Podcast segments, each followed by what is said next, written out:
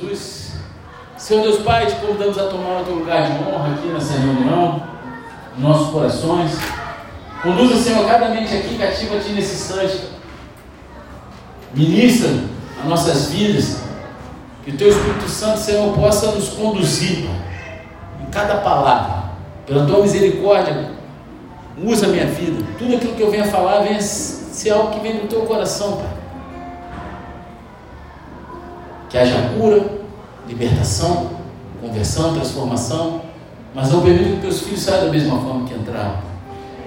Pai, em nome de Jesus, eu repreendo todo espírito contrário a toda conversa paralela, toda falta de atenção, toda andação desnecessária. E pela tua misericórdia nós clamamos, conceda nos céus abertos e manifesta a tua glória nesse lugar.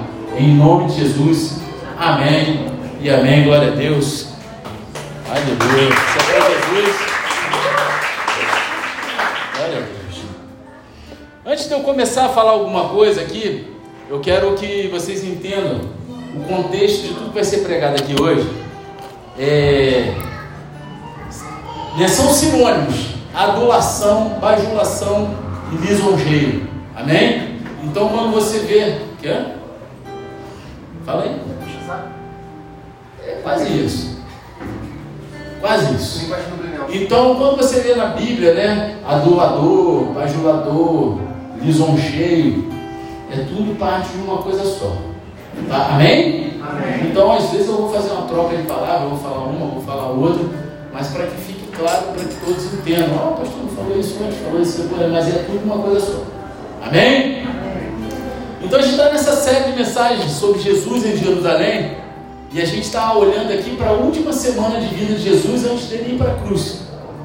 A gente está numa parte da Escritura que apresenta uma série de contrastes e conflitos e até agora a gente viu nessa parte o contraste entre o que você diz e o que você faz, o contraste entre o reino tomado e o reino dado, e o contraste entre muitos chamados e poucos escolhidos. E a passagem de hoje ela apresenta um novo contraste, um contraste entre Deus e César, ou seja, Deus e governo. Amém? E ao longo de todas essas passagens, o conflito de, entre Jesus e os líderes religiosos, ele continua a crescer. Um conflito que acabará por levar Jesus à cruz. E para a gente entender melhor, pedir para que você abra a palavra de Deus no Evangelho de Mateus, capítulo 22, versículo 19. Quem for achando Del, eita glória, aí, pentecostal, eita glória, pega canal na televisão. E quem não estiver achando, abre em qualquer lugar, faz cara de achou e diz assim: Meu Deus. Eita glória. Olha aí, cara, camisa purpurinada, falando: Meu Deus, pai. Cadê? Tem um negócio para jogar nele, não? Um negócio que não machuca, só para fazer uma. Eu comprar uma bola de tênis para ficar aqui só para jogar em você. Um amor. Aí vou escrever bênção, bênção, bênção em cada bola. Aí joga um monte. É chuva de bênção. Toma. Tô brincando. Vamos lá. Diz assim: mostre-me a moeda do imposto. Trouxeram-lhe um denário. E Jesus lhes perguntou: De quem é essa figura e esta inscrição? E eles responderam: De César. Então Jesus lhes disse: Deem, pois, a César o que é de César, e a Deus o que é de Deus. Ouvindo isso, se admiraram e deixando, foram embora. Amém? Amém? Amém. Vocês estão vivos? Glória a Deus. As pessoas costumam dizer se você não quer se meter num problema, não fala nem sobre religião nem política, não é verdade? Às vezes, hoje em dia, então, um grupo que não é de igreja, você entra nos grupos de coisas que você gosta, né? eu gosto de moto, eu faço parte lá de grupo de, de moto. Aí, eu até botei o irmão lá no grupo. Aí nego já posta assim, ó, quando você entra no grupo, tá lá, proibido, religião, política, pornografia, né? Já vai pô, botando uma proibição, sabe que dá treta. Dá treta. Então, hoje eu devo estar me sentindo especialmente corajoso.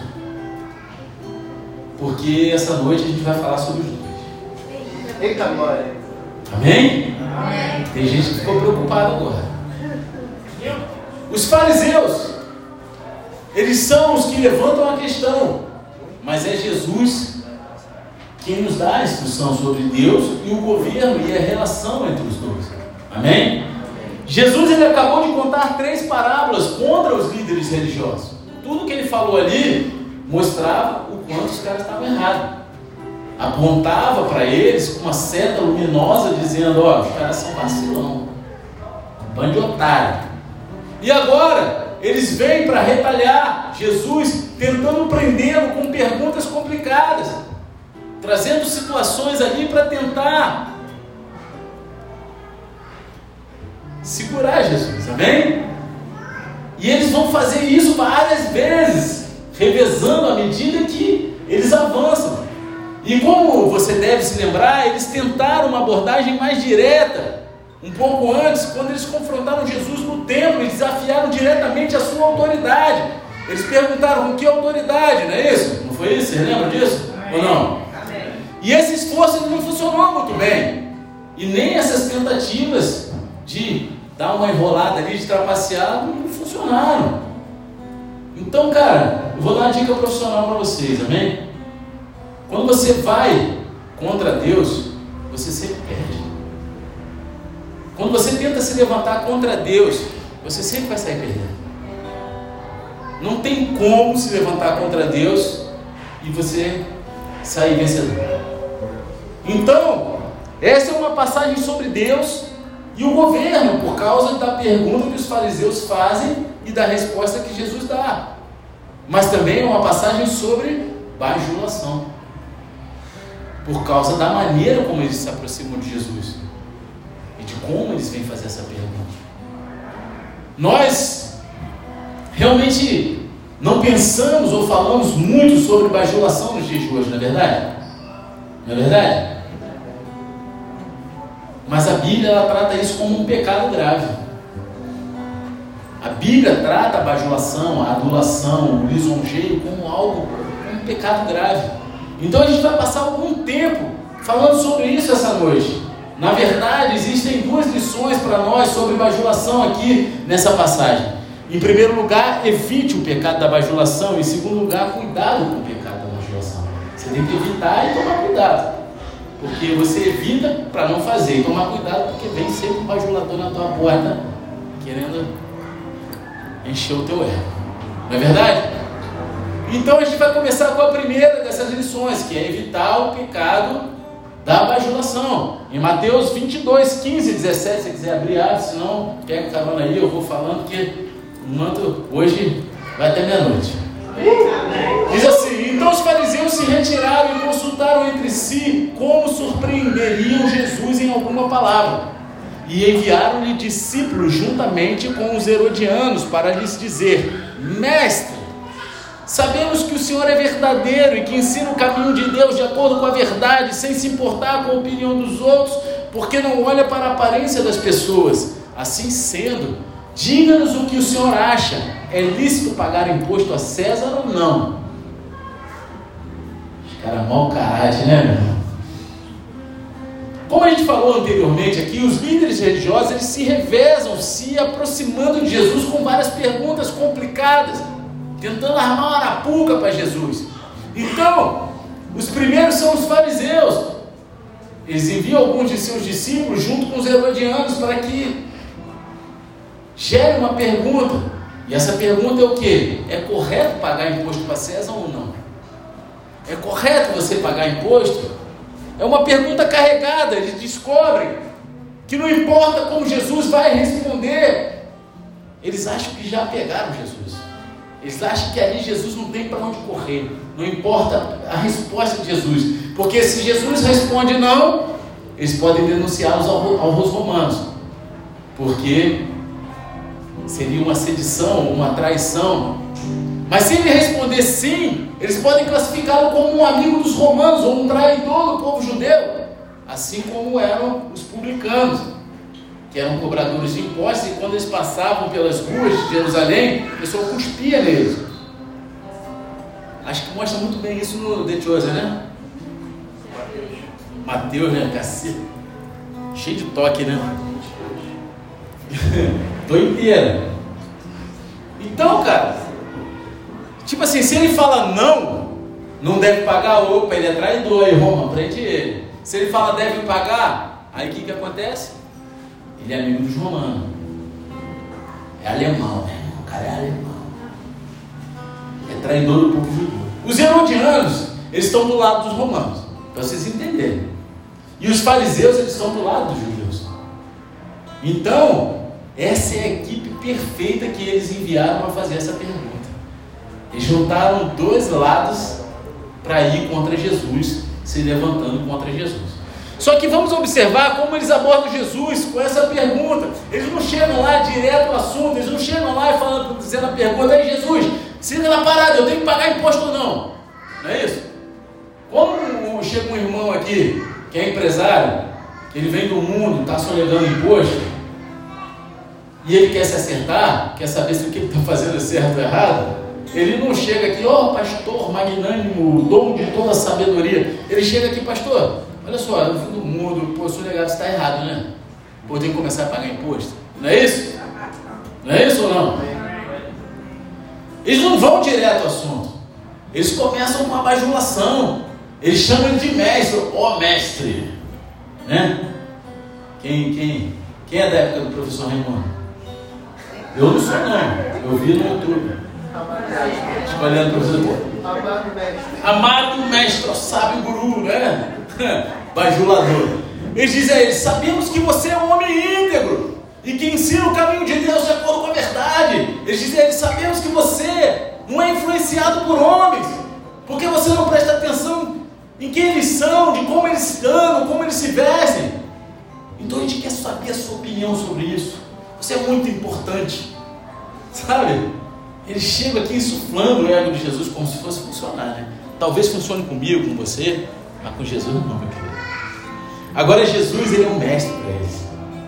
Ele é um homem íntegro. Ele ensina o caminho de Deus de acordo com a verdade. Ele não é influenciado pelas opiniões de outras pessoas. Então todas essas coisas que eles dizem sobre Jesus, elas são verdadeiras. São verdadeiras. Mas os motivos para eles dizerem isso que são errados. Porque se eles crescem nisso que eles estão falando de Jesus, eles estavam seguindo Jesus. Amém. Vocês estão entendendo? Amém. Eles mesmos não acreditam nisso. Eles realmente não querem a opinião de Jesus sobre essa, sobre essa questão. Em vez disso, eles estão tentando prender Jesus em suas palavras. Eles querem fazer uma armadilha para Jesus. E esse é um exemplo. Um exemplo aí, misericórdia. Sai em nome de Jesus. Um exemplo é um exemplo, é um livro didático do que a Bíblia quer dizer com o pecado de bajulação. Amém? Amém? Você nunca vai me ver aqui bajulando ninguém porque é isso, é aquilo. Meu irmão, aquele que chega até mim eu trato igual, aquele coisa. Cara, eu trato todo mundo igual, o máximo possível. Claro que tem uns que são mais chegados, outros não, assim como era Jesus. João botava a cabeça no peito de Jesus, o outro. Cara, mas não tem esse negócio. Não vou tratar ninguém diferente porque é mais ou é menos, meu irmão. Aos olhos de Deus, cara, somos todos iguais. Amém. Vai todo mundo virar pó, vai todo mundo comer grama pela, pela raiz no dia. E aí a diferença é onde que a gente vai parar depois desse dia que a gente estiver comendo grama pela raiz. Não é isso? Se é no colo do capeta, na sala do trono. Amém. É a verdade, mas ninguém gosta de ouvir, né? Deus sabe que é verdade, mas ninguém gosta de ouvir. Mas tem que ouvir. A Bíblia nos diz que a gente deve evitar esse pecado de bajulação por várias razões. Em primeiro lugar, a gente deve evitar o pecado de bajulação porque o bajulador, ele não é sincero. Ele é uma pessoa que não tem um coração sincero. No Salmo número 12, versículo 1, diz o seguinte: Salva-nos, Senhor, porque já não há quem seja piedoso. Desaparecem os fiéis entre os filhos dos homens, falam com falsidade uns aos outros, falam com lábios bajuladores e coração fingido. Cara, assim, quem teve lá no Adore desde sexta-feira, ou quem viu, conheceu ali a pastora Priscila, viu de onde é a minha escola. Eu falo na lata. Eu talvez seja um pouco menos que ela, tenho um pouco mais de frio. Eu sou assim, cara. Eu não deixo para depois, eu vou lá e resolvo, chamo logo na sala, mando pelo WhatsApp para não esquecer, porque agora também a mente dá uma sequelada, né? Depois de cinco apagão no cérebro, dá, tem que dar uma sequelada, né? Fora, fora as brefas que eu mandei para dentro antes de me converter, né? Aí os neurônios foram tudo embora. Mas eu estou aqui, sou um milagre de Deus. Cara, meu irmão, eu prefiro lidar com pessoas que são assim, sinceras e falam, pastor, não estou gostando disso, vem aqui e conversa tal. E, cara, do que uma pessoa que fica falando um monte de coisa para tu, sabe, querendo chegar a algum lugar. É coração fingido, é melhor ser sincero na lata, falar, meu irmão, é isso. Tem aqueles também que não falam nada, né? que ficam de canto, no lado do outro.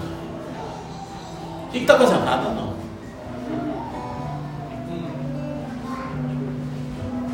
O Salmo 55 descreve o bajulador dessa maneira: ó, a sua fala era mais macia que a manteiga, porém no coração havia guerra. As suas palavras eram mais suaves que o azeite, mas eram de fato espadas afiadas. Sabe quando chega uma pessoa me alisando muito, falando muito, ô oh, pastorzinho, pastorzinho, não sei o que, você tá eu fico, hum, aqui de mim, fala aí. Eu gosto de um maluco desse assim, ó, que eu falo com o radiografista, que fala besteira comigo, né? Olha o doido aí, graças a Deus. Aí eu falo, dá um tapa na cara, ele sabe que é zoeira, cara. Né? A gente tá aqui, né? Mas se vacilar, dou mesmo. Entendeu? Eu prefiro assim do que aquele cara que vem, oh, Cara, a gente tem que ter respeito com o outro, tem. A gente tem que brincar, tem. Tem hora de falar sério, tem hora de brincar. Mas, cara, a pessoa que vem muito manteigada, o coração dela está cheio de guerra. É o que está falando aqui, é o bajulador.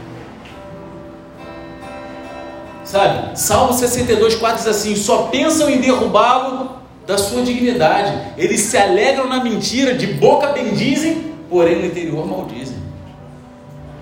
Esse pastor é uma bênção na minha vida. Aí chega ali, pastor safado, ele está do lado, deve ser um endemoniado, diz que é pastor. Aí fala do líder, a mesma coisa. Cara, tu quer ver? Chega alguém falando mal do antigo pastor aqui, eu já sei que vai falar mal de mim também. Ah, que meu antigo pastor era um safado, roubava a igreja, traía a mulher, fazia isso, fazia aquilo. Meu irmão, já se acertou com ele, pediu a vez para sair. O que está falando mal do cara? Se ele fez mal e fez mal para tu, então vai lá se acertar. Eu sei que vai começar a querer achar um monte de defeito em mim e vai achar, sabe por quê? Porque eu não sou perfeito, eu sou homem. E aí vai ficar falando, mas eu prefiro que você venha falar comigo. Vem fala, te resolve mesmo. Não é isso? Amém ou não? Os fariseus e herodianos, eles parecem estar dizendo coisas boas sobre Jesus, mas eles estão falando com engano. Coração, a fala manteigada, o coração cheio de guerra. A fala derretida. Sabe? É igual, me desculpe o termo, igual a prostituta que quer levar o dinheiro do cliente. Encher de, de charme, mas no coração ela só quer o dinheiro. Sempre tem uma motivação que não é a certa. Vocês estão entendendo? As palavras são suaves como manteiga, mas a guerra está no coração deles. Com suas bocas eles abençoam, mas em seus corações eles estão amaldiçoando, que eles querem prender e matar Jesus. Então, essa é a primeira razão pela qual devemos evitar o pecado de bajulação. O bajulador ele não é sincero. Quais são as suas motivações quando você vem elogiar alguém? Por amor? Não estou falando que é errado elogiar, não, tá? Eu elogio as pessoas. Mas a motivação é que te transforma num amigo ou num bajulador. Num companheiro ou num adulador. Você está entendendo? É a motivação do teu coração. A outra razão pela qual a gente deve evitar o pecado de bajulação é porque o bajulador ele joga com orgulho de uma pessoa. O orgulho ele é frequentemente visto como o mais mortal de todos os pecados. Assim, eu, eu não vou contar a história aqui, não vou. Ah. Assim, alguns já sabem essa história daqui que eu vou contar. Alguns vão até saber de quem eu estou falando. Né? Quem está muito tempo na igreja vai saber. Né? Eu não, não, não, vou expor ninguém, mas é porque, como é uma igreja pequena e muitas águas rolaram, eu, eu, eu tive um, um casal que eu botei o cara para me ajudar na tesouraria da igreja, e ali ele teve acesso a várias situações.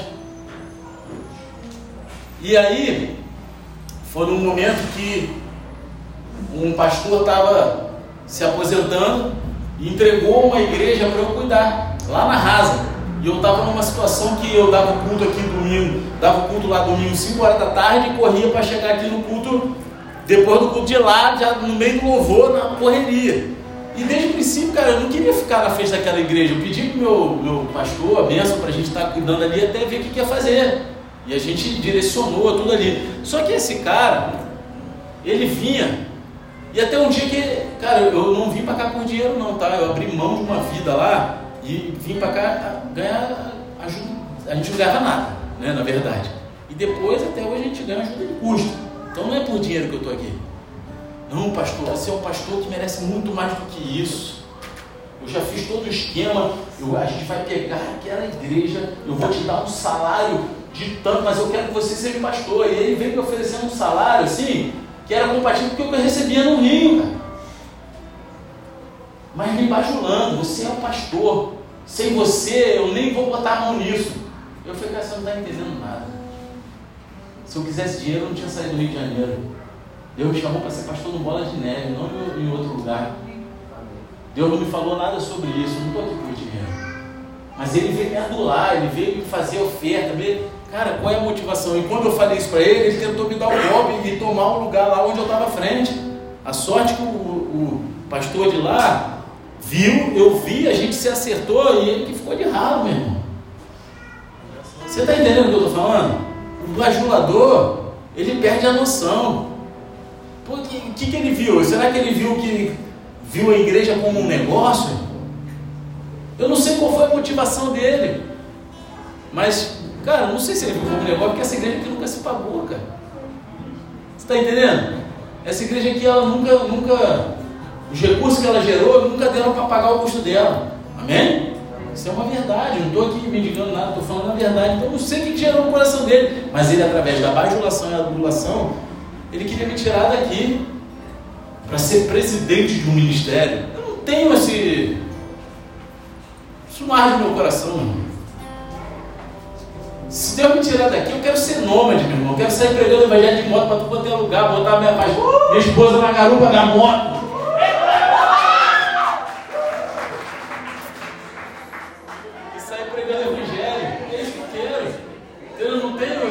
É chegar e ficar ah, ser, eu ser presidente do ministério. Meu irmão, ser pastor já é trauletado, imagina tu presidir um ministério.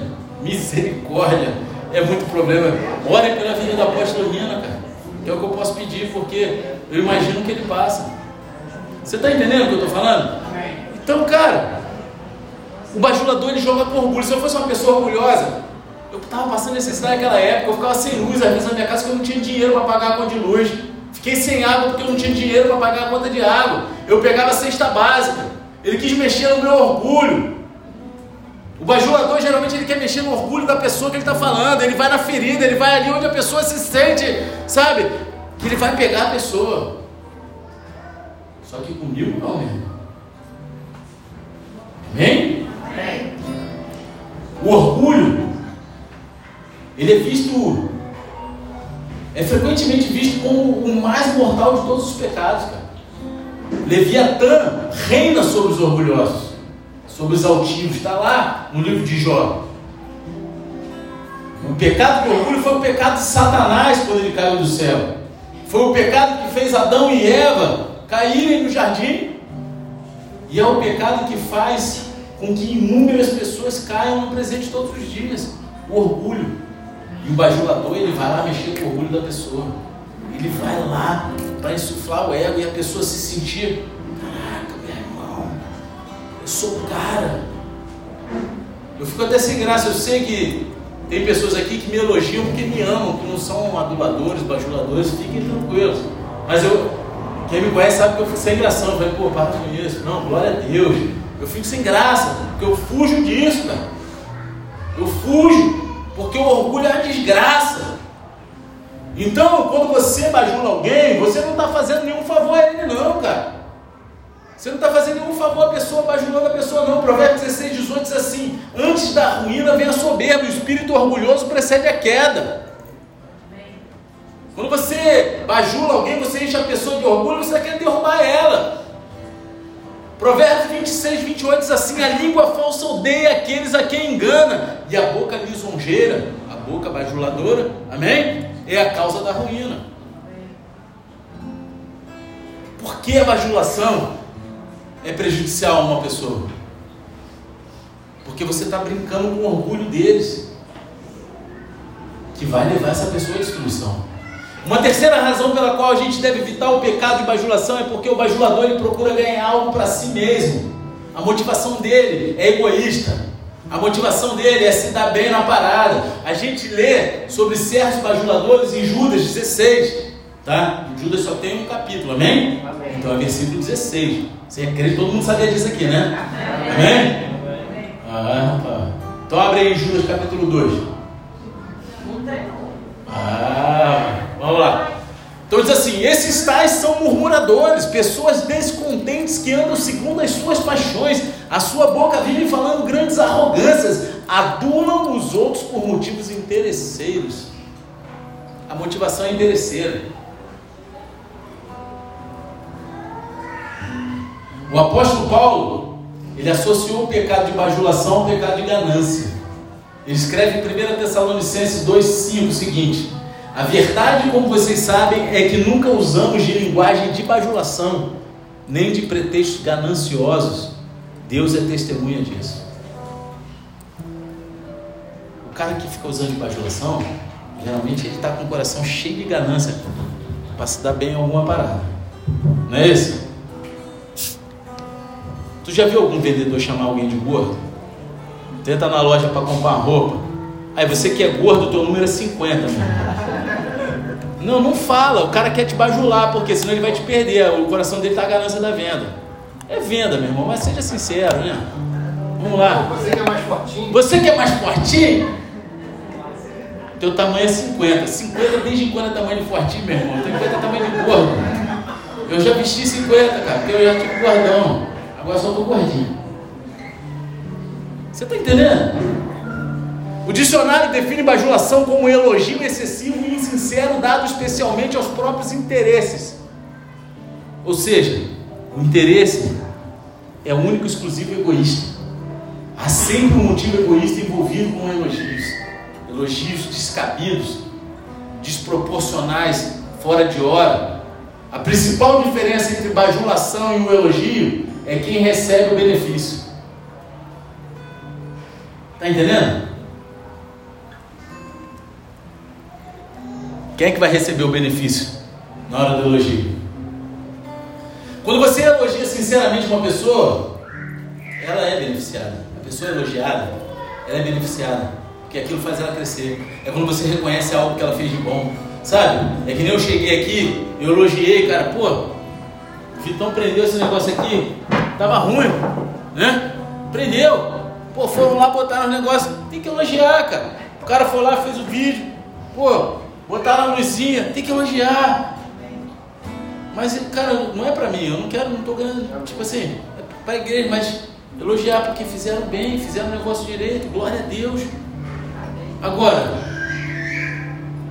a pessoa, quando ela bajula a outra, ela está tentando se beneficiar e não beneficiar o outro. Não incentivar, mas é extrair algo daquilo ali. E essa é a terceira razão pela qual a gente deve evitar o pecado de bajulação. A bajulação ela é egoísta porque o bajulador ele procura ganhar algo para si próprio. Então a razão final pela qual a gente deve evitar o pecado de bajulação, olha só, a gente está só no primeiro tópico, são oito tópicos hoje, então fica Deus! São três tópicos só. Mas cada tópico tem 20 subtópicos. 60 temas. 60 temas. Então, essa razão, a razão final que a gente deve evitar o pecado da bajulação é porque Deus ele vai julgar os bajuladores por seus pecados. A gente lê as palavras de, de Eliú lá em Jó 32, que fala o seguinte, Jó 32, versículo 21. Não tratarei nenhum de vocês com parcialidade, não vou lisonjear ou bajular, né? Não vou lisonjear ninguém, porque não sei lisonjear. Se assim fizesse, em breve me levaria ao meu Criador. Ou seja, eu não sei ser bajulador, porque se eu fosse bajulador, Deus ia me levar embora, meu irmão. Deus ia me matar, me arrebentar. Entendeu? É isso que ele está falando aqui. Provérbios 29, 5 diz assim: Quem lisonjeia, ou seja, quem bajula o seu próximo, está armando uma rede para os seus pés. Na transgressão do homem mau há uma armadilha, mas o justo canta e se alegra. Quando você lê essa primeira parte, Parece que o bajulador ele está espalhando a rede para os pés do vizinho. Só que quando você chega à segunda parte e lê que um homem mau está enlaçado no seu próprio pecado, aí o bajulador ele está realmente espalhando uma rede para os próprios pés. Ele acha que está se dando bem, mas ele vai se dar mal. Ele pode espalhar a rede para os pés do vizinho, mas ele acaba se tropeçando na própria rede. E isso também faz parte do julgamento de Deus pelo pecado. Amém? Amém. E agora a gente vai para a segunda, segundo tópico. Né? Porque a Bíblia ela não só nos diz que a gente deve evitar o pecado de, da bajulação, mas também a gente deve tomar cuidado com o pecado da bajulação. E de volta a Jesus aos fariseus, a gente vai olhar para Mateus 22, versículo 18 ao 20, que diz assim: Mas Jesus, percebendo a maldade deles, respondeu: Jesus, ele era simples como um pombo, mas era sagaz como uma cobra, uma serpente. Era. Ai, ai, ai. Ah, rapaz, olha de início de águia. Percebendo a maldade deles, com todo amor e carinho, Jesus falou: Hipócritas. Muito amor, né? Hipócritas. Por que vocês estão me pondo à prova? Mostre-me a moeda do imposto. Trouxeram-lhe um denário. Jesus lhe perguntou: de quem é essa figura e esta inscrição. A gente não deve apenas evitar cometer um pecado de bajulação contra os outros, mas a gente também deve tomar cuidado com os outros que cometem um pecado de bajulação para conosco. A Bíblia nos diz várias coisas que a gente pode fazer aqui. Primeiro de tudo, peça a Deus para te ajudar a discernir os motivos das outras pessoas. Qual a motivação do coração da pessoa? Por que, essa pessoa está se achegando? Será que ela quer se beneficiar de algo? Ela quer ganhar. Cara, eu vou te falar, eu já caí muito na lábia de bajulador. Mas não porque eu gostaria, eu gosto de ser bajulado, eu achava que a pessoa era sincera mesmo. Fui enganado. E foi um dos tratamentos que eu tive lá na Ação Realidade, cara. Amém. Entendeu? Eu, eu... O amiguinho lá jogou na minha cara, meu irmão. Você se deixa enganar. E eu fui muitas vezes enganado achava que o coração da pessoa estava sincero. Melhor coisa, pede discernimento. Deus vai te ajudar para você enxergar a motivação das pessoas. Observe como Jesus imediatamente conheceu a mais intenção dos fariseus. Aí vem com todo amor e carinho seus hipócritas. Mau caráter. Aí o pastor chama alguém de hipócrita. Esse pastor é muito duro, vou mudar de igreja. É no amor, meu irmão. Jesus vê na hora. Agora, a gente não é Jesus, amém? amém. Mas a gente pode pedir a Deus que nos ajude a discernir os motivos do coração das pessoas. A gente encontra um bom exemplo desse tipo de oração no Salmo 5, versículo 8 e 9, que diz assim: Senhor, guia-me na tua justiça por causa dos meus adversários, endireita diante de mim o teu caminho, porque na boca dos meus adversários não há sinceridade, o íntimo deles está cheio de crimes, a garganta deles é sepulcro aberto, e com a língua lisonjeiam, ou seja, com a língua bajulam. Jesus, ele sabia mais do que só confiar em todas as coisas boas que as pessoas diziam sobre ele. Sabe aquele ditado? Para tu confiar numa pessoa tem que comer um quilo de sal né? Agora, quanto tempo de mesa leva para tu comer um quilo de sal? Quanto você põe de sal? Quer dizer, tem gente que, meu irmão, duas semanas tu come um quilo de sal, né? Que a comida salgada aqui não, graças a Deus. Tô brincando, né? Não, tem a galera que cozinha bem pra caramba. Mas, pô, Quanto tempo de mesa você comendo ali, você vai gastar um quilo de sal na comida? Demora, né? É esse tempo que precisa, cara. Sabe, Jesus, ele não precisava de um quilo de sal para conhecer a intenção das pessoas, não. O quilo de sal já estava na mente e no coração dele, já olhava ali, já. Bem, ele era o próprio sal. Por isso que Jesus fala que a gente tem que ser o quê? Sal da terra. É isso aí, tá ligado? João 2, 23, 25 diz assim: Estando Jesus em Jerusalém durante a festa da Páscoa, muitos creram no seu nome quando viram os sinais que ele fazia, mas o próprio Jesus não confiava neles, porque conhecia a todos. E não precisava que alguém lhes desse testemunho a respeito das pessoas, porque ele mesmo sabia o que era a natureza humana. Está entendendo? Cuidado com o pecado da bajulação. Peça a Deus para te ajudar a discernir os motivos das pessoas. E em segundo lugar, peça a Deus que te ajude a discernir os seus próprios motivos. Qual a motivação do teu coração? Os fariseus eles tentaram manipular Jesus apelando para o seu sentimento de orgulho. E infelizmente para eles, Jesus ele não teve nenhum orgulho, portanto a sua tentativa de manipulação falhou. Falhou miseravelmente. Porque uma coisa que Jesus não era é orgulhoso. Só que mais uma vez eu tenho que lembrar vocês, não somos Jesus, né? Não é verdade? Então a gente precisa depender de Deus. A gente precisa pedir para Deus que Ele nos ajude, ajude a discernir os nossos próprios motivos.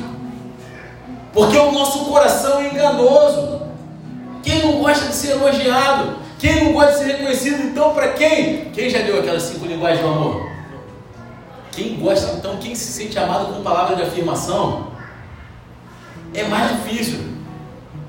Eu, eu, eu, eu gosto de cozinhar, né? Mas quem gosta de cozinhar geralmente é porque a parte que é amada é o quê? Palavra de afirmação, porque ele se sente bem quando a pessoa fala, elogia a comida. Pô, tua comida estava gostosa. Pô, não é? Fala Deus. Você está entendendo? É, é, é, a minha, a minha... Então eu falo de, de carteirinha. Para mim é uma área de muito cuidado, porque aonde eu me sinto amado é com palavra de afirmação. Sabe como é que hoje né, já tenho alguns anos de casado, não vou falar quantos, a gente é jovem. Eu sei quantos anos, tá? Não é porque eu não sei não, porque eu sei que são 13 anos, tá? Não vem não. É, é, eu sei a data certinha, sei tudo direitinho. Não dou mole com essa parada não. Não é não, irmão? Então, o que que acontece? Hoje, a, a, pastora ela come igual um passarinho. Mas meu irmão, quando ela faz três, quatro pratos de passarinho, ela tá falando hoje que eu tô comendo. Eu fico só de olho que ela come um, aí daqui a pouco ela levanta, vai lá e. Eu fico felizão. Já me sinto elogiado, já estou feliz. Você está entendendo? Só que a gente tem que pedir discernimento qual é a motivação do nosso coração, cara. O que, que a gente quer com, com, com as palavras, com as adulações, com as bajulações. E há várias boas orações que você pode fazer ao longo do livro de Salmos. Sabe, eu gosto como está lá no Salmo 19, 12, 13, que diz assim: Quem há que possa discernir as suas próprias faltas? Absolve-me das que me são ocultas. Também da soberba guarda o teu servo, que ela não me domine. Então serei irrepreensível, ficarei livre da grande transgressão. Peça para que Deus te livre da soberba, do desejo de ser adulado, porque às vezes a pessoa tem gente que gosta, tem gente que gruda do lado de bajulador porque gosta de ficar ouvindo aquelas coisas. Salmo 139, 23 e 24: Sonda-me, ó Deus, e conhece o meu coração Sonda-me, Senhor, e me conhece. Prova-me e conhece os meus pensamentos. Vê se há em mim algum caminho mau e guia-me pelo caminho eterno. Cara, a gente é pecador, a gente é falho. Botar no bolso aqui que essa vai para o da vida. Ele está juntando para a escola, se não esqueça, eu já, pô, Cara, a gente é pecador, a gente é difícil, a gente às vezes é orgulhoso, às vezes a gente tem a necessidade de escutar uma palavra. Cara, mas a gente tem que pedir para Deus, Deus, trata isso em mim, muda o meu coração, me mostra onde está minha falta, me livra da arrogância, me livra da soberba, me livra do orgulho. É uma oração que muitas vezes é difícil, porque às vezes a gente não quer se livrar disso, porque se livrar disso muitas vezes quer dizer a gente ser duro com pessoas que estão do nosso lado, falando aquilo que não deviam, mas aquilo que a gente gosta de ouvir. Está entendendo? Peça a Deus para ajudar a discernir os seus próprios motivos. Não deixe que os outros manipulem você, cedendo ao pecado do orgulho. Para com isso. Peça a Deus para te ajudar a discernir a motivação das outras pessoas. Peça a Deus para te ajudar a discernir seus, sua própria motivação. Então, em terceiro lugar, peça a Deus que o ajude a se dirigir às pessoas de forma clara e direta. Seja direto, seja sincero, seja claro. Não para de, de blá blá blá, de ficar rodeando, de falando coisinha que não tem nada a ver. Vai direto no ponto. Sabe? Jesus, ele não desperdiçou nenhuma palavra com os fariseus, nenhuma, que já chegou falando dos seus hipócritas. Nenhuma. Na lata, toma. Na lata, cara confrontou os caras diretamente com seus verdadeiros motivos. Ele não chamou o cara de hipócrita. Ele disse a eles que sabia que estavam tentando prendê-lo. Ele falou na cara, ele não ficou milindrado, não ficou com probleminha, sabe? E na igreja, não aqui, graças a Deus, lá no mundo mágico, lá no multiverso, tem a galera que fica milindrado um com o outro, não consegue se resolver, fica chateadinho, não vai lá e fala, meu irmão, tô chateado, tô bolado contigo, vamos orar. Sabe? Aí ficam andando para cada canto, para com isso. Seja sincero, seja direto, seja claro, com amor, mas seja. Ah, mas se chamar de hipócrita com amor, cara, tenho certeza que esse hipócrita de Jesus foi com amor. Tudo que Jesus fazia era com amor, até chamar os outros hipócritas. Está entendendo? Ele não se escondeu da pergunta deles ou tentou adoçar a resposta ah, eu vou falar alguma coisa aqui que fique bonitinho para mim, porque, né, ou quer ficar bem na fila. Sabe, da mesma forma, a gente precisa também pedir a Deus que nos ajude a, a dirigir para as pessoas, né, a gente se dirigir às pessoas, claro, diretamente no amor. É no amor. Isso não é fácil de fazer, e é por isso que a gente precisa pedir ajuda para Deus. Provérbios 27, 5, 6 diz assim: Melhor é a repreensão franca do que o amor encoberto. Leais são as feridas feitas pelo que ama, porém os beijos de quem odeia são enganosos. Ou seja, quem ama fala aquilo que o outro precisa ouvir, não o que ele quer ouvir. Sabe? Fala aquilo que o, que o outro precisa ouvir, não aquilo que ele quer. Aí por isso tem um monte de gente que não gosta de parar aqui na igreja, porque vai parar do meu lado, eu não vou ficar bajulando, não vou ficar falando coisinha docinha para achar bonito. Se precisar, eu fico até meia-noite no gabinete, meu irmão, mas vai ouvir verdade. É mentira? Eu vou pegar e vou dar na lata que tiver que dar, cara. Vou pegar e, como gosta de dizer o nosso grande amigo, né, diácono dessa casa, que não se desligou daqui, Osal, vou na jugular! Não é assim que ele fala? Vai na jugular do cara. Por que, que eu e o Rosal vai ensinar também? Porque a gente é assim. Muitas vezes ele olhou para mim, não gostava, ele foi sincero comigo. Muitas vezes eu olhei para ele e fui sincero com ele. Tem que ser assim.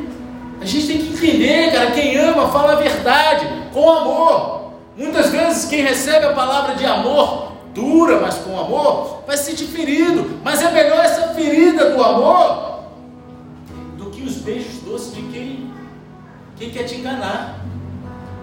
Sabe, Provérbios 28, 23 diz assim: Quem repreende alguém achará depois mais favor do que aquele que só lisonjeia, mais favor do que aquele que só bajula. Efésios 4, 25. Por isso, deixando a mentira, que cada um fale a verdade com o seu próximo, porque somos membros do mesmo corpo. É a verdade, meu irmão, que importa. Só a verdade. E aí, se você sai de uma igreja chateado com alguém, você vai embora, não fala, não se despede com ninguém, está errado você, meu irmão. Você não tem que bajular ninguém. Mas está chateado, vai lá e resolve, cara. Porque você indo para outra igreja, você continua sendo mesmo, membro do mesmo corpo que a gente. É membro do mesmo corpo. Aí tu chateadinho, vai lá e resolve. Vai lá e resolve. Sabe uma coisa que funciona? Amarra os dois que estão no problema. Abraçado e fica falando um para o outro, eu te amo, eu te amo, eu te amo, até que aquilo seja verdade no coração dele. Eu faço isso com meus alunos de jiu-jitsu e funciona, sabia? Às vezes eles se entretam lá, as crianças, fala, vem aqui, eu passo a faixa nos dois. Abraçadinho.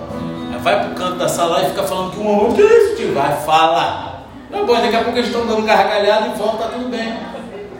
Tá tudo bem. Tem que resolver, cara. Não adianta ficar bolado, não sei o quê. Nem no outro dia, pô, tem dois garotos estudam na mesma escola. Um ou outro foi lá, deu, deu um bandão. Pô, os dois treinam na mesma academia, são amigos. Chamei os dois, amarrei os dois. Dois, 13 anos. Moleque, 13 anos, acho que esses caras estão comendo água, bebendo água de tu, sei lá o que é. Não tudo mais do que eu. Pô, botei abraçar, vai, abraça lá, vai, fala que. Eu, não sei o quê. Se eu souber de novo, vou expulsar vocês da academia, não vai fazer mais jiu-jitsu.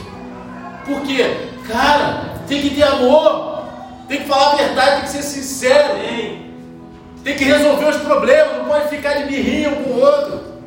Não pode virar as costas, porque lá no céu, Deus não vai fazer vários condomínios para separar a galera que é entretada um com o outro, não, meu irmão. Ou a gente é um só aqui, para subir todo mundo junto, ou vai ficar, meu irmão, vai ficar igual o Capitão Nascimento, não vai subir ninguém, não vai subir ninguém.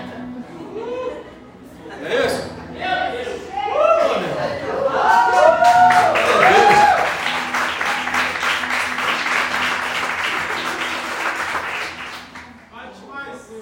Quem, quem ficar com cretinho no coração, Jesus vai falar igual o Capitão Nascimento na entrada da favela. Não vai subir ninguém. Né? Não vai subir, não vai subir, vai ficar todo causa do capeta. Não adianta.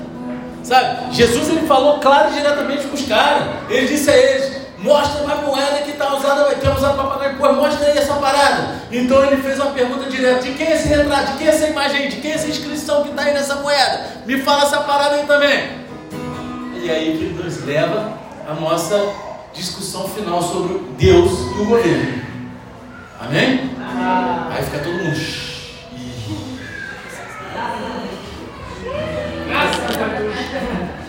Graças a Deus, porque vai terminar porque chegou na parte do governo? Fala aí, não entendi. Eita! Tu sabe que, tu, que é teu tá guardado, né? Eu sei. Tu sabe, né? Eita! No momento certo, meu irmão. E aí, a gente vai lá buscar tua moto ou não vai?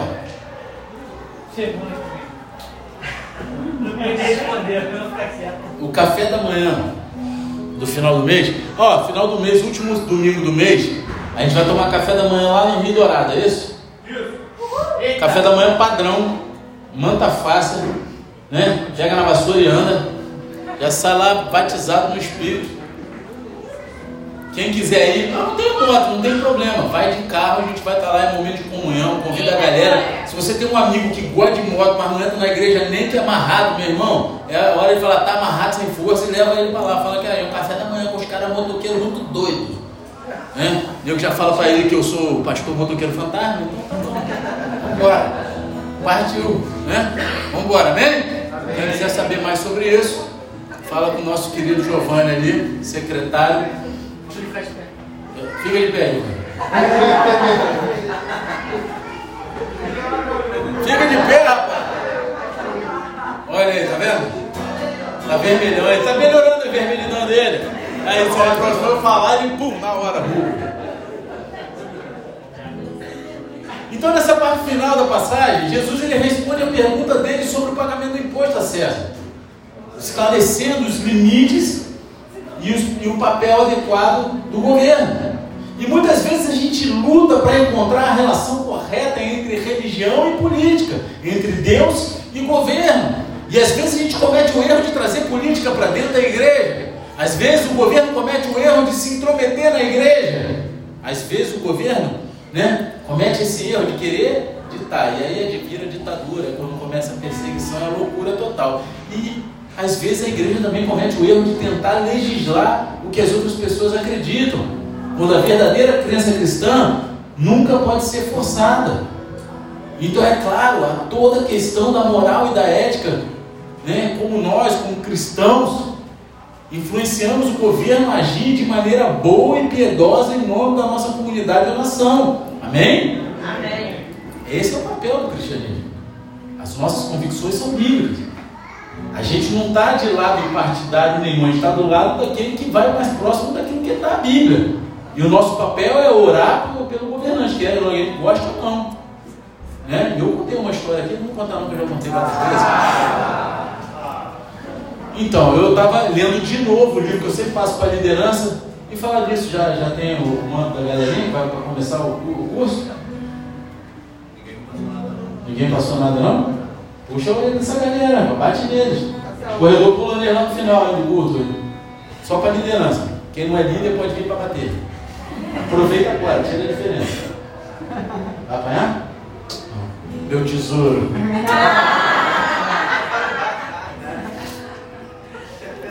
Eu esqueci o que eu estava falando. O que eu estava falando?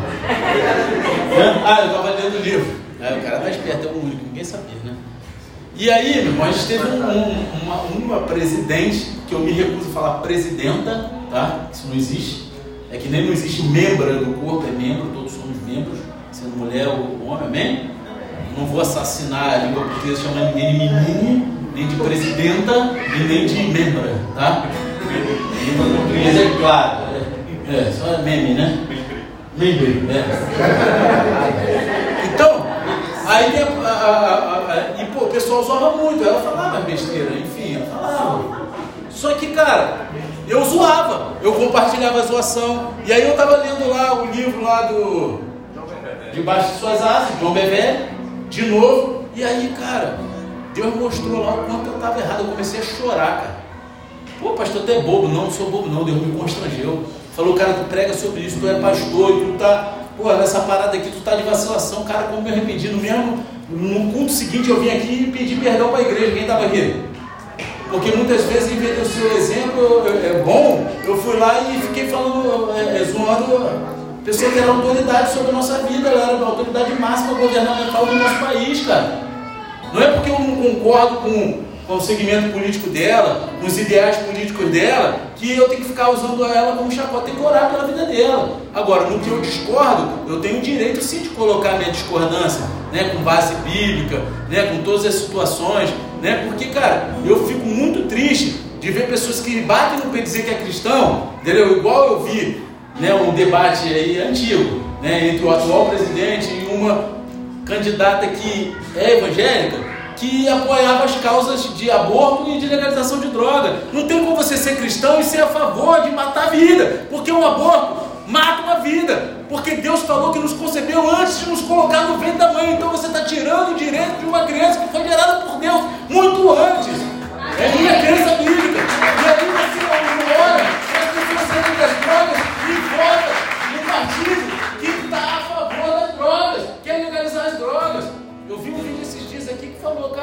essa geração, né? acha que tem toda a liberdade, contra a droga em quatro esquinas, sexo a hora que quiser e tudo isso aqui, mas é a geração que mais se suicida e mais depressiva.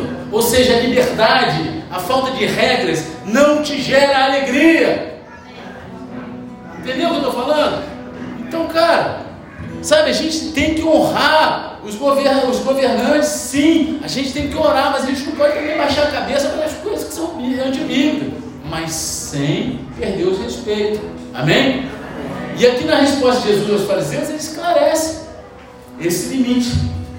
Né? Ele fala: de quem é isso? Aí lá, Mateus 22, 21, eles responderam: de César. Né? De quem é isso aí? De César. Então Jesus lhes disse: Deem, pois, a César o que é de César e a Deus o que é de Deus. Ouvindo isto, se admiraram e deixando, foram embora. Amém? É, aí, assim, eu quero deixar algo claro aqui para vocês. Assim que eu fala assim, ah, o pastor, vou falar aqui, tá? Não, não me importa se ele ficar chateado, não estou nem aí. Entendeu? Realmente eu não me importo, porque eu tenho que falar a verdade. Ah, o pastor é bolsonarista. Não, eu sou cristão. Amém. Eu sou cristão, não sou bolsonarista. Mas, cara, se esse homem sair do governo, isso aqui vai virar a Venezuela, porque a Argentina já virou. Ah, Tá? E não é porque ele é o salvador da pátria, mas é porque ele é o que mais se aproxima dos princípios de família, de cristão, do cristianismo. Tá? Então é só isso que eu quero que vocês entendam. Ah, pastor Bolsonaro, não, não sou. Eu sou cristão. Eu sou cristão e vou votar a favor da, a favor da família. Amém. Independente do que faz. Eu não sou gado. Eu sou ovelha. Amém. Amém? Amém. Para ficar claro. Que eu sei que isso aí da polêmica, da Eu falei, meu irmão, hoje eu tô corajoso. Eu falei no início, eu tô cheio de coragem. Depois eu sei que ele vai querer matar lá fora da banda na escada, não tô nem aí. Vambora. Senhor, bota 20 mil legiões de anjos. Ah, rapaz, é o choruque de fogo do céu. Vambora então, né? E aí os caras ouviram e foram embora. Isso é uma resposta brilhante da parte de Jesus. Jesus ele não caiu na armadilha deles de dizer sim ou não a questão de pagamento de impostos. Ele não deu uma resposta seca assim ou não. Em vez disso, usando uma ilustração linda, maravilhosa, né, com sabedoria simples e brilhante, como sempre Jesus, né, ele nos ajuda a entender a relação correta entre Deus e o governo. A Bíblia nos diz três coisas principais sobre o governo. Deus, ele estabeleceu um governo para o nosso bem. Deus estabeleceu um governo para o nosso bem. Em segundo lugar, você deve dar a todos os, o que você lhes deve. Amém? A todo mundo devemos dar aquilo que a gente deve, o que inclui pagar os nossos impostos. Então, se você é empresário, empreendedor e você só nega imposto, você está de vacilaçagem, como diz meu querido filho ali, Giovanni. Amém? Porque o imposto é devido e a gente tem que dar a todos o que devemos. Amém? Em terceiro lugar, você deve obedecer a Deus em vez do homem. Primeiro lugar é sempre Deus. Então a gente vai olhar para esses três princípios aqui porque já estamos finalizando, acabando, amém? Amém? Eita glória, cadê a pastora? Vamos até uma hora da manhã. Uma hora da manhã? Ah, cara, eu estou gostando de ver essa galera tá animada, meu irmão. Vamos lá. Então vamos olhar, vamos junto? Em primeiro lugar, Deus estabeleceu um governo para o nosso bem. Romanos 13, 1, 4. Que todos estejam sujeitos às autoridades superiores, porque não há autoridade que não proceda de Deus e as autoridades que existem foram por ele instituídas. Assim, aquele que se opõe à autoridade resiste à ordenação de Deus, e os que resistem trarão sobre si mesmo condenação. Porque os magistrados não são para temor quando se faz o bem, e sim quando se faz o mal. Você quer viver sem medo da autoridade? Faça o bem e você terá louvor dela, pois a autoridade é ministro de Deus para o seu bem. Mas se você fizer o mal, não tenha, então tenha medo porque não é sem motivo que a autoridade traz a espada, pois é ministro de Deus, vingador para castigar quem pratica o mal. Amém? Amém. Fica todo mundo com medo agora, né? Porque as caras de assustado, fica todo mundo assim, cara, esse pastor está doido hoje. É, irmão, está tudo na Bíblia. Esses versículos nos dizem que Deus ele estabeleceu um governo para o nosso bem. Agora, agora, isso não significa que tudo que o governo faz seja automaticamente bom. Amém? Ele estabeleceu um governo para o nosso bem, mas não quer dizer que tudo que o governo faz é bom. Tem uma diferença, amém? amém? Então, Deus ele realmente estabeleceu um governo para o nosso bem. Imagine se não houvesse governo, imagine se não houvesse leis, imagine se não houvesse sistemas em vigor para conter o pecado e trabalhar em questões de justiça. Tudo seria uma anarquia e caos. Amém? Cada um faria o que quisesse né? Ia virar é, é, bárbaro, é, mata aqui, eu quero tua mulher, pá, mata, pega a mulher do outro. Eu quero esse carro aqui, toma um tiro na cara que esse carro é meu. Não tem lei para me prender, meu irmão, eu faço o que eu quero. Deus ele estabeleceu um governo para o nosso bem. É para o nosso bem. E então o segundo princípio é que você deve dar a todos o que você lhes deve.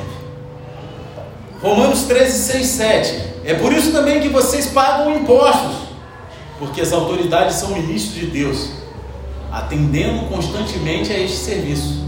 Paguem a todos o que lhes é devido, a quem tributo, tributo, a quem imposto, imposto, e a quem respeito, respeito, a quem honra, honra. Amém. Esse é o ponto que Jesus estava fazendo com o denário. Os fariseus perguntaram a ele se era correto pagar imposto a César. Ele fez esses caras trazerem o denário até ele e perguntou: de quem é esse retrato? De quem são essas inscrições aqui? Basicamente ele estava perguntando quem emitiu esse dinheiro, quem colocou esse dinheiro em circulação, a quem pertence? César, eles responderam. Bem, se pertence a César, então devolva a César. Dê a César o que é de César e a Deus o que é de Deus. Naquela época, dentro do templo, existia uma moeda do templo. Vocês entenderam o contexto, entendeu?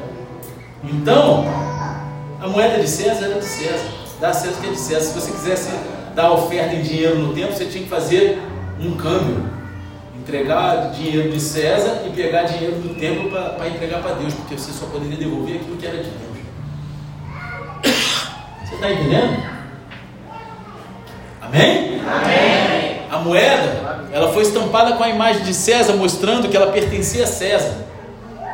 Mas eu e você Somos criados à imagem de Deus, mostrando que pertencemos a Deus. A Bíblia diz para dar a todos o que você lhes deve. Bem, você deve tudo a Deus. Todos nós devemos tudo a Deus. Você deve a Ele a sua própria vida, a vida, a vida você deve a Ele. Você é criado à imagem de Deus, o que significa que você pertence a Deus e deve tudo para Deus. Assim como Jesus disse aos fariseus para devolver o denário a César, você precisa se devolver a Deus. Amém. Você precisa se devolver para Deus. E essa parte é difícil,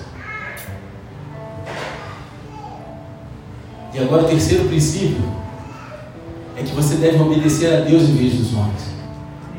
Já passei três minutos, meu amor de fala podia até uma hora da manhã, tá? A voz do povo é a voz de Deus. Na multidão de conselhos a sabedoria, tá? É. Você me aconselha? Me aconselha? Me aconselha? Me aconselha? Me aconselha? Até dez, Até 10. Criança está de férias. Graças a Deus. Graças a Deus. Vamos lá. A gente deve obedecer a Deus e não a homens. Deus ele estabeleceu um governo para o seu bem e diz para você dar todos o que você lhes deve. Mas Deus ele ainda vem em primeiro lugar. Deus ele vai ser sempre o primeiro. E assim quando Deus e o governo discordam, você obedece a Deus em vez do homem.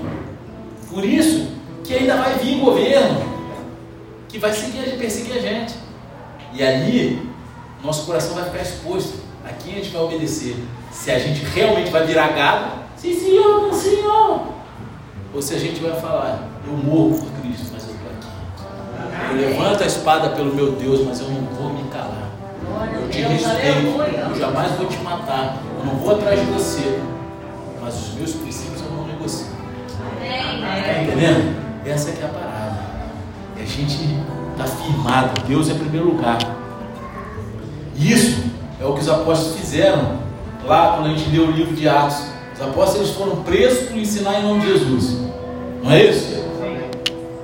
Atos 5, 27 diz assim: Trouxeram os apóstolos apresentando-os ao sinédrio. E o sumo sacerdote os entregou, dizendo: Não é verdade que ordenamos expressamente que vocês não ensinassem esse nome, nesse nome? No entanto, vocês encheram Jerusalém com a doutrina de vocês e ainda querem lançar sobre nós o sangue desse homem.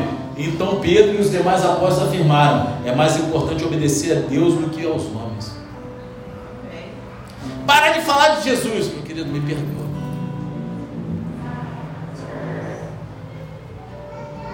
Eu obedeço a Deus. A Bíblia está falando de pregar o evangelho para todo mundo, a toda criatura, batizando o nome do Pai, do Filho e do Espírito Santo, fazendo discípulo. Não vou me calar. Não vou me calar. Eu vou falar de Jesus. Você está entendendo? Quando o homem e Deus entram em discordância, obedecemos a Deus. Esse é um exemplo perfeito do que Jesus ensinou a respeito de Deus e do governo. Dê ao governo o que você deve ao governo. Dê a Deus que você deve a Deus. Você deve a Deus a sua adoração e obediência antes da sua obediência a qualquer entidade terrena. Sabe? Quando você trabalha num lugar e teu chefe manda você mentir, me perdoa, mas isso eu não faço. Ah, mas o meu chefe mandou. Meu irmão, então tu é filho do capeta igual a ele. Que isso, pastor? A única coisa na Bíblia que dá paternidade ao diabo é a mentira. O resto nada fala que é do diabo. A única coisa que fala o diabo é o pai da mentira. Então aquela música lá daquele outro endemoniado que fala que o diabo era o pai do rock também é mentira, que é o pai do rock é Deus.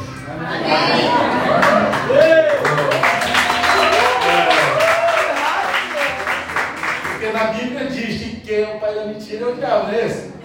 Deus é o pai do reggae, é o pai do rock, é o pai da adoração, é o pai desse bagulho todo. Agora, da mentira é o diabo. Sabe aquele negócio também? Aí liga o telefone, toca, aí tu fala pro teu filho assim, diz que eu não tô. É mentira.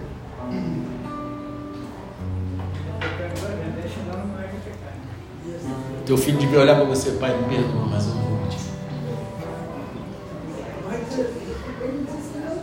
Sabe quando você trabalha numa concessionária de carro, o cara fala assim, dá um tapa na quilometragem, me perdoa, mas isso eu não faço. Você está entendendo? São princípios que não podem ser quebrados. Não é que existam dois reinos separados, o sagrado e o secular. Não é isso. Deus ele é soberano sobre todos os reinos. Então esse é é o terceiro princípio aqui. Que a gente aprende com a palavra de Jesus. Você deve obedecer a Deus em vez de um homem. Porque só existe um rei soberano sobre todas as coisas. Sobre todas as Aleluia. É o rei. Deus. Reino eterno. Abaixa a cabeça para o Fica de pé. Fica de pé, abaixa a cabeça para Jesus.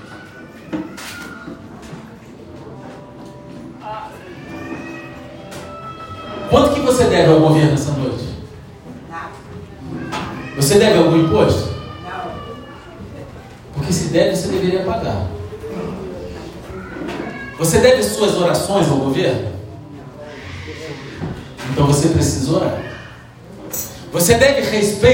governo, então você precisa respeitar os seus líderes governamentais, mesmo que você discorde dele.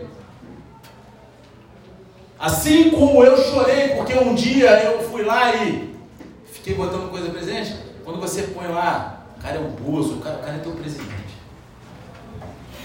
Você está esculachando, você está esculachando a autoridade de Deus sobre a vida dele, assim como meu filho, mesmo não concordando com o outro. Não estou pedindo para você concordar. Para entender isso é bíblico. Mesmo que você discorde. Especialmente se você discorda. E quanto que você deve a Deus essa noite? Essa é a pergunta. Porque Jesus ele morreu por você para que você pudesse viver para Ele. Portanto, você deve a sua vida a Jesus.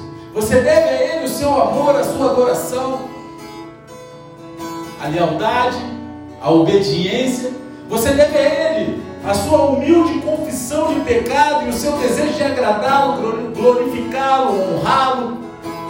Em primeiro lugar, em tudo na sua vida. Tudo que você tem vem de Deus. Então você deve tudo a Deus. E assim, essas são as lições que aprendemos na passagem de hoje. Devemos evitar o pecado da bajulação. Devemos tomar cuidado com o pecado de bajulação. E devemos conhecer o papel adequado e os limites do governo. Glorifique a Deus obedecendo a lei, pagando seus impostos, orando pelos seus líderes, sendo um bom cidadão e colocando Deus em primeiro lugar em todas as coisas que você fizer. Ou como Jesus disse, dê a César o que é de César, dê a Deus o que é de Deus. Eu quero fazer duas orações essa noite. Fique de olhos fechados em nome de Jesus. A primeira oração é com você que de repente entrou aqui pela primeira vez hoje. E você entendeu que você deve a sua vida para Jesus. Porque Ele deu a vida dele por você. E o primeiro passo que você tem que fazer, se você entrou aqui pela primeira vez hoje, já tem vindo aqui, frequentado outra igreja, mas essa noite você entendeu que você deve a tua vida a Jesus. O primeiro passo é você confessá-lo como o único Senhor Salvador com a tua boca. E para você fazer isso, você que quer entregar a tua vida, você que quer confessá-lo, coloca a tua mão no teu coração e repita essa oração comigo.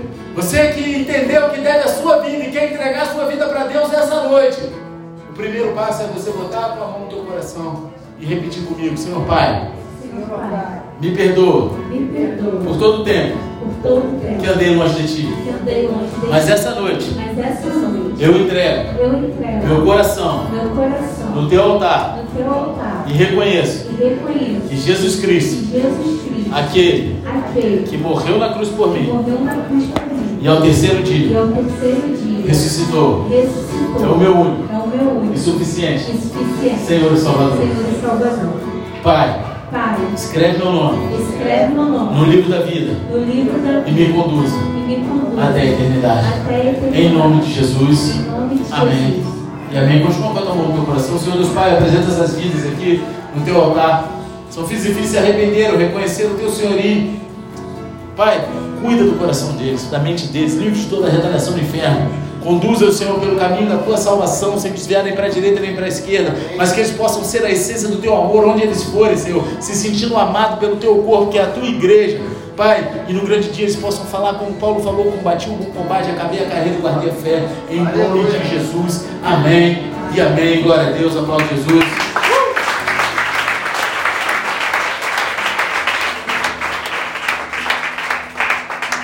Fazer mais uma oração essa noite. Essa oração é com você Deus se bufeteando no teu coração. sabe? Você sentiu ele. As palavras de Jesus pareciam que eram para você. Até aqui você. Você usou dessa articulação de lisonja para se beneficiar em muita coisa. Mas talvez algo tão natural que você foi criado para ser assim. Você aprendeu assim. Mas parece que você foi tão ministrado essa noite que começou a fazer sentido e você assim, cara, quanto eu deixei de ser eu mesmo, achando que ia me beneficiar. Com você também, que até aqui você se agrada em se cercar de bajuladores. Porque faz bem pro teu ego. Você sabe que essas pessoas querem te derrotar, querem te levar para bancarrota, mas você não consegue porque você acha que precisa disso. Só que o maior eu te amo da história aconteceu há mais de dois mil anos atrás na cruz do Calvário. Aleluia! Você. E essa é a maior palavra de afirmação que você pode ter na tua vida. Com você que tem andado perdido entre governo e religião, dentro de princípios que muitas vezes se perdem, talvez por falta de leitura bíblica ou de transformação de convicções. Porque a gente chega no mundo cheio de convicção secular, mas o que a palavra diz ela é a verdade que deve reger nossas vidas, porque a Deus pertence todo o governo. Amém. E se você se identificou com uma dessas três situações, sai do teu lugar agora e vem até aqui à frente em nome de Jesus. Porque Deus ele quer ministrar. Faça como o salmista que a gente leu aqui, que ele pediu, Senhor, som no meu coração. Me livra de toda arrogância. Aleluia. Me livra, você quer? Sai do teu lugar. Porque se você não pedir, Deus não tem como fazer. Se você não entregar o teu coração, livra, se livra das convicções humanas, se livra, porque aqui a gente não está contra as pessoas, a nossa luta não é contra a carne nem sangue, mas contra principados e potestades. Estamos aqui para nos livrar de todo o peso desse mundo, desse século que nos guia para o caminho da perdição. Eu não quero ter a razão, porque quem tem a razão é Jesus. A Bíblia tem a razão. Tudo que Deus escreveu é a razão, é a verdade. Ou a gente entende e vive isso, ou a gente não vai para outro lugar no seu inferno. Eu não quero que ninguém vá, assim como Deus falou, está lá na palavra, que Ele quer que todos sejam salvos. Isso inclui você. Você que está torcendo o nariz para mim, você que fica triste porque eu falei de governo, cara. Eu só quero saber que no grande dia eu possa cantar que eu vou morar no céu. Eu posso dar glória a Deus, segurar na mão do Senhor e partir para cima. Para ficar falando mal de ninguém, eu não estou aqui para ficar batendo em ninguém. Eu estou aqui para viver a vontade do Pai. E ao toque da trombeta, fala, meu irmão, me perdoa, mas eu estou Chegou minha hora. E se você quer ir também, se livra das suas convicções, das suas concepções humanas. E se entrega de coração. Deixa Deus transformar o teu caráter. Deixa Deus transformar os teus pensamentos. Viva o novo isso que para você. Ele quer o teu bem. As palavras muitas vezes são duras. Mas essa palavra é de, é de amor. Que vai gerar vida. Vida eterna.